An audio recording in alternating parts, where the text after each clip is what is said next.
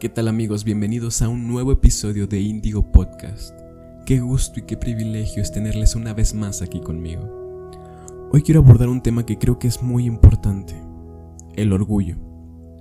Pero ese orgullo que genera arrogancia y desprecio. Y partiendo de esto, su definición sería el tener un concepto exagerado de sí mismo por encima de los demás.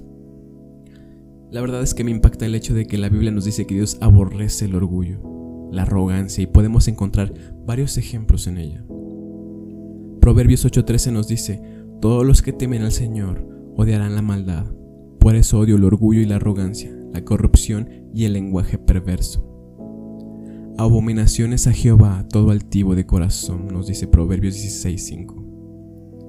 Primera de Samuel 2:3 dice, no multipliquéis palabras de grandeza y altanería, Cesen las palabras arrogantes de vuestra boca, porque el Dios de todo saber es Jehová, y a Él le toca pesar las acciones. Pero ¿qué es lo que conduce al humano a generar un corazón orgulloso? Este surge de una baja estima, de heridas sin sanar, de momentos en esta historia en las que nos sentimos o nos hicieron sentir menos que los demás, comparados o humillados esto afecta a nuestro presente, haciéndonos creer que tenemos que protegernos, ya que hay una fragilidad interna que no queremos que vean. Y no queremos pasar por lo mismo otra vez. Y si mientras escuchas esto pensaste, me gustaría que tal persona escuchara esto, o pues mejor lo quito porque yo no soy orgulloso. Quiero decirte que esto es para todos. Todos estamos expuestos a entrar en esta burbuja o a ponernos esta máscara porque el orgullo no siempre se ve de la misma manera en todos. Por ejemplo, algunos de los síntomas del orgullo son el siempre estar a la defensiva. Cualquier confrontación, retroalimentación, consejo te parece un ataque hacia tu persona. O el buscar brillar sí o sí. Hacer todo por el ser el centro de atención, en redes sociales, en el trabajo, escuela, amigos, etc. También podemos detectarlo en los momentos en los que la atención está más en los defectos de los demás, para decir, él está igual o peor que yo o yo soy mejor que él. El fin de ello es descalificar a la gente. Parece que el orgullo tiene esta habilidad de cegarnos de nuestros defectos, pero engrandecer a los de los demás. Otro síntoma es el vivir de la apariencia. El cómo me ven los demás es una preocupación del día a día.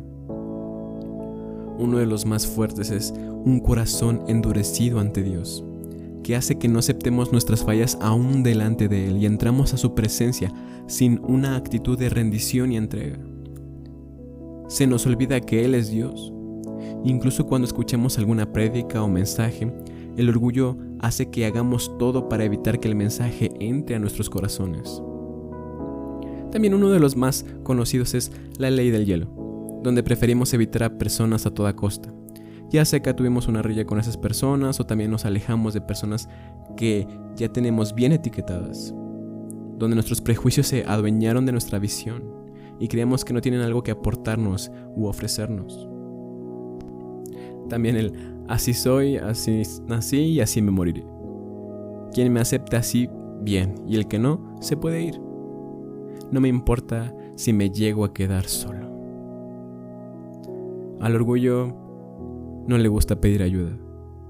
Tampoco le gusta pedir perdón. Prefiere ganar discusiones y perder relaciones porque siempre quiere tener la razón.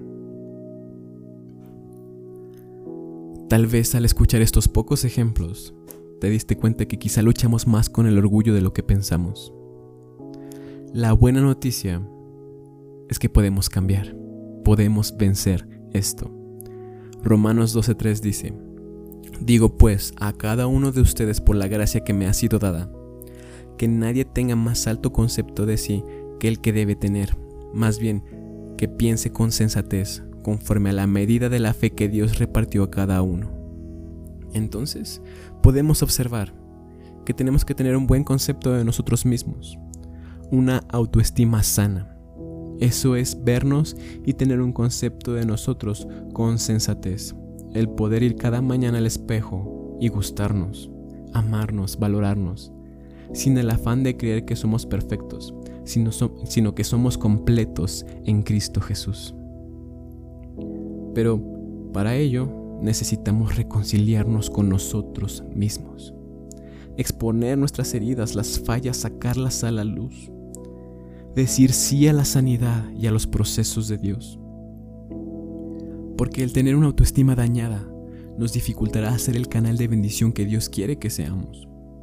Y el sanar no es un proceso sencillo. Dios sabe que se nos dificulta lidiar con el éxito y la atención. Siempre queremos más atención, más reflectores, pero Él nos guiará, nos enseñará y nos transformará. Lo contrario al orgullo es la humildad. Y Dios ama la humildad. Isaías nos dice cosas como, yo miraré al humilde de espíritu, yo habito con el humilde. Salmo 138.6 nos dice, porque Jehová es excelso y atiende al humilde. También Proverbios nos dice cosas como el temor de Jehová es enseñanza de sabiduría, y a la honra procede la humildad, y el orgullo acarrea deshonra. La sabiduría está con los humildes. Cuando dejamos que Dios obre en nosotros, nos enseña a ser humildes. Y ser humildes no significa tener poco. No es sinónimo de pobreza. Porque puede haber gente sin un solo peso, pero con el corazón más altanero que podamos imaginar. Ser humildes nos posiciona en el lugar correcto para actuar de la manera en que Jesús lo haría, para ser de bendición, para caminar en el diseño en el que Dios nos formó. Nos impulsa a actuar con amor y sabiduría. Nos hace actuar con mayordomía y denuedo. Moisés creció en la realeza. Era amado, admirado y tenía todo lo que quisiera a su disposición, ya que era muy importante en Egipto. Pero hay algo que me encanta y está en números 12.3. Y dice, y aquel varón Moisés era muy manso, más que todos los hombres que había sobre la tierra. Moisés tenía todo para tener el ego del tamaño del Everest, pero aquí nos dice que él era el varón más manso que había sobre la tierra. Qué increíble. Mantenerse humildes y mansos no es fácil pero podemos observar en Moisés que un corazón alineado con el de Dios nos permite vencer al orgullo cada día. Por eso la Biblia lo describe así. Así que, en este momento, voltemos hacia adentro. Examinémonos. La autocrítica es una herramienta muy útil. Exponer nuestras acciones y sus motivaciones, analizar la posición de nuestro corazón en cada situación nos revelará qué es lo que está faltando o sobrando. El no hacerlo sería orgullo y cobardía, no seguridad. Estemos abiertos a ser confrontados, aconsejados por nuestros amigos y líderes, a recibir retroalimentación. Decidamos qué es lo que queremos ser. El orgullo nos lleva al juicio, al odio, al enojo, a la división. Proverbios 16-18 dice, delante de la destrucción va el orgullo, delante de la caída la arrogancia de espíritu. Entonces la humildad nos lleva a la sabiduría, al amor, la empatía, el compromiso. Vaya que es un tema muy profundo y muy fuerte. Quizá en este punto ya nos dimos cuenta que hay cosas que sanar, cosas que corregir. Quizá en este momento estás diciendo sí a lo que Dios quiere transformar en ti. Y antes de terminar con este episodio quiero felicitarte, porque ya diste un gran paso. Se necesita humildad para admitir errores, para aprender y desaprender, para ser vulnerables. Es parte del adquirir sabiduría. Siempre aterriza en los corazones humildes. Qué privilegio es ser forjado y formado por Dios. Caminemos juntos este camino estemos dispuestos y disponibles a lo que el Señor quiere hacer en nuestras vidas.